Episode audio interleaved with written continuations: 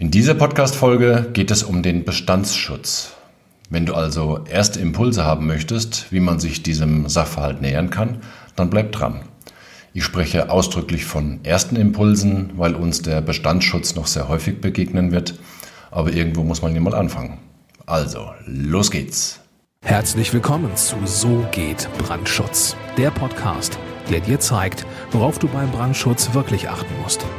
Denn es reicht, dass du Feuer und Flamme für dein Projekt bist. Und hier ist der Mann, der dich vor teuren Schäden bewahren kann, Joachim Müller. Hallo und herzlich willkommen und vielen Dank, dass du dir auch diese Podcast-Episode wieder anhörst. Heute erzähle ich etwas über den sogenannten Bestandsschutz. Das ist ein sehr intensiv diskutiertes Thema im Bauwesen und ich kann schon jetzt versprechen, dass es sehr viele knackige Informationen in dieser Podcast-Episode gibt. Also du darfst gespannt sein. Zunächst möchte ich mal mit der Begriffsdefinition starten. Allein das ist schon eine Herausforderung, weil das eben keine sehr eindeutige Definition ist. So schwarz und weiß, sondern da streiten sich die Juristen auch drüber. Und im ersten Schritt kann ich jetzt erst einmal nur erzählen, beziehungsweise in Auszügen dazu vorlesen, was beispielsweise in Wikipedia dazu drin steht. Man kann zu Wikipedia stehen, wie man möchte, aber so um ein erstes Gespür zu bekommen, ist, glaube ich, für dieses Thema diese Quelle eigentlich ganz gut geeignet. Also, in kurzen Auszügen als allgemeiner Punkt heißt es da, die Baugenehmigung ist nicht nur eine Bauerlaubnis, sondern zugleich auch eine Unbedenklichkeitsbescheinigung. Die genehmigungskonform errichtete bauliche Anlage genießt aufgrund der Genehmigung zeitlich unbegrenzten Bestandsschutz. Der Bestandsschutz bedeutet für den Bereich des öffentlichen Baurechts, dass eine in Übereinstimmung mit dem materiellen Recht errichtete bauliche Anlage in ihrem Bestand geschützt ist. Dieser Schutz sichert Bauwerke gegenüber Änderungen des Baurechts. So viel zum allgemeinen Teil. Dann wird es schon etwas präziser, indem auf den sogenannten passiven Bestandsschutz eingegangen wird. Auch da ein kurzes Zitat. Der passive Bestandsschutz schützt vorhandene Bauwerke vor Änderungen des materiellen Baurechts. Wie der Begriff passiver Bestandsschutz deutlich macht, geht es um den Schutz von bestehenden Bauwerken oder Teilen davon in Klammern (Bestand), also um den Erhalt des Ist-Zustandes. Man kann von Bestands und Nutzungsschutz sprechen.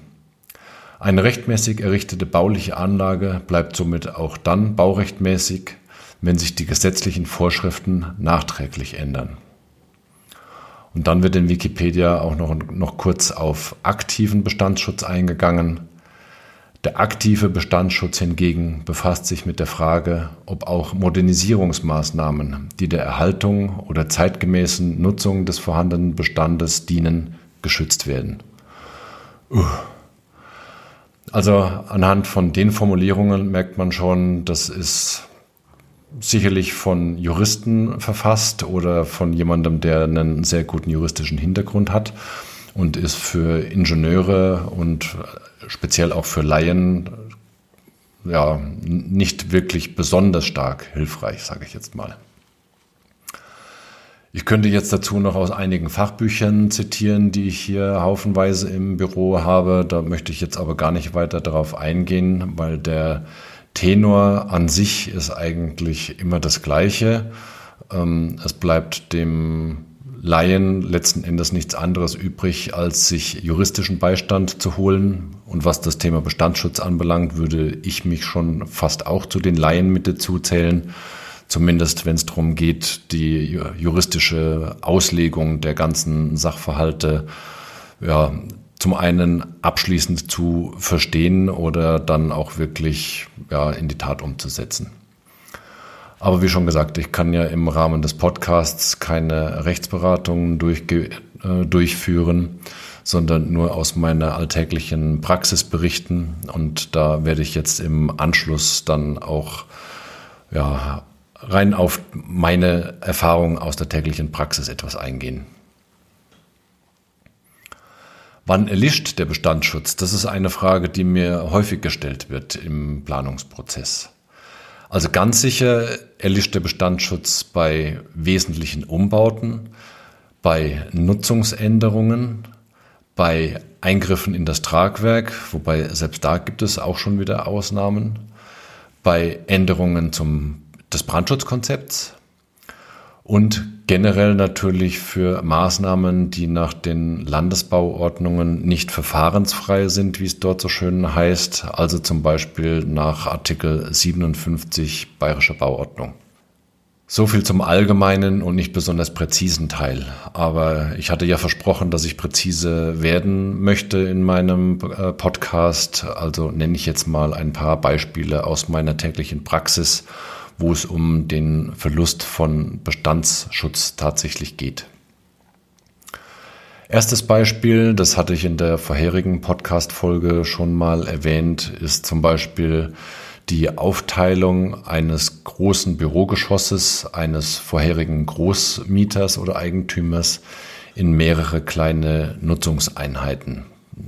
Da ist der Bestandsschutz auf jeden Fall schon mal weg das muss man sich also über einen Bauantrag genehmigen lassen. Das gleiche gilt natürlich in umgedrehter Richtung, wenn man ein Bürogebäude hat, das mit Fluren und sogenannten Zellenbüros ausgestattet war. Wenn man daraus ein Großraumbüro machen möchte, ist diese Maßnahme ebenfalls genehmigungspflichtig. Auch wenn man im ersten Moment denken mag, Büronutzung ist Büronutzung, da muss ich gar nichts machen. Ja, Leider wird auch häufig keine Genehmigung eingeholt und dann kommt spätestens bei der nächsten Beschau durch die Feuerwehr das böse Erwachen. Was auch sehr häufig in meiner täglichen Praxis vorkommt, ist, dass ein Produktions- oder Werkstattgebäude, eine große Halle, in mehrere Nutzungseinheiten oder in mehrere Mieteinheiten aufgeteilt werden soll. Das mag im Bezug auf das Baurecht vielleicht noch zu heilen sein oder einer, ja, mit einer etwas weicheren Auslegung noch begründbar sein. Aber spätestens, wenn es um den Nachbarschutz geht, also es brennt bei einem Nachbarn und der andere möchte nicht, dass seine Nutzungseinheit auch damit äh, beaufschlagt wird, spätestens dann ist das Thema Bestandsschutz auf jeden Fall mal passé. Aber soweit muss man muss gar nicht zu besonders großen Bauvorhaben gehen. Es reicht auch schon das klassische Einfamilienhaus, an das ein Wintergarten angebaut wird, der direkt an die Grundstücksgrenze angebaut werden soll, dass man da an der Grenze entlang eine Brandwand oder eine sogenannte Wand anstelle einer Brandwand bauen muss. Das haben viele nicht auf dem Schirm.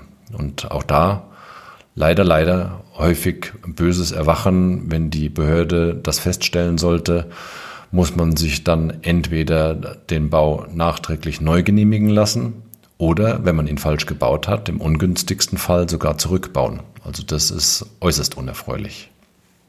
Zu den möglichen Konsequenzen, wenn man den Bestandsschutz auflöst, noch ein paar Punkte. Die Versicherung zahlt unter Umständen nicht bei einem Brandschaden. Die Behörde hat Möglichkeiten, Nachforderungen zu stellen, beziehungsweise es ist sehr schwer, Nachforderungen der Behörde zu verhindern.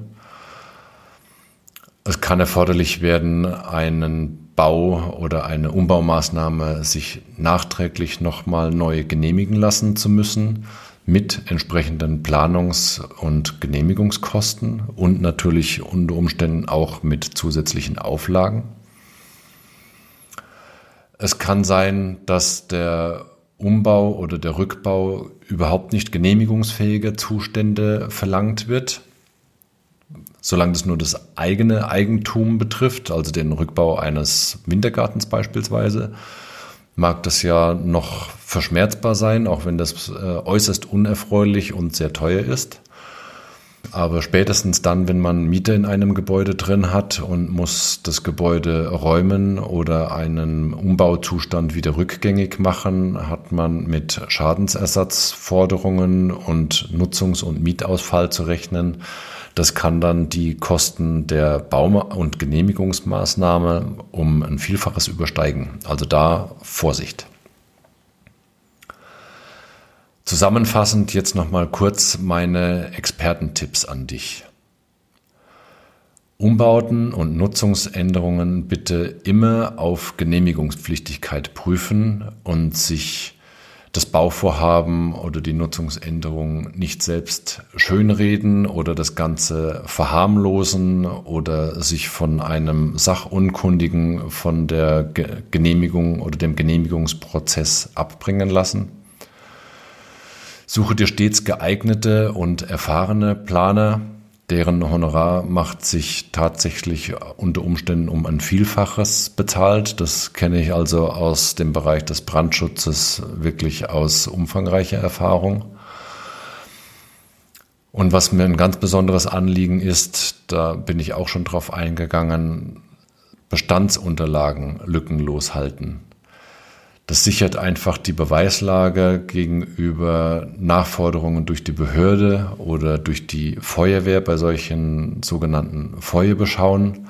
Und zu einem späteren Zeitpunkt erleichtert es den Verkauf erheblich, weil man sein Gebäude in Anführungszeichen Scheckheft gepflegt übergeben kann, was natürlich nur dann geht, wenn man das Scheckheft hat, sprich lückenlose Dokumentation über Genehmigungen und Baumaßnahmen und äh, Maßnahmen an den technischen Einrichtungen. So, das war schon wieder das Ende der Podcast-Episode. Ich hoffe, dass für dich ein paar wichtige Hinweise mit dabei waren. Das würde ich mir wirklich wünschen. Solltest du zu dem Thema noch irgendwelche Fragen oder Anmerkungen haben, das gilt mal grundsätzlich, dann kannst du mir gerne eine E-Mail schreiben. Unten in den Show Notes findest du die entsprechenden Verlinkungen und Informationen, wie du mich erreichst. Und natürlich auch wieder die rechtlichen Hinweise darauf, dass ich eben keine Rechtsberatung geben kann, sondern nur aus der alltäglichen Praxis berichte aber ich denke, das sollte in der Zwischenzeit angekommen sein.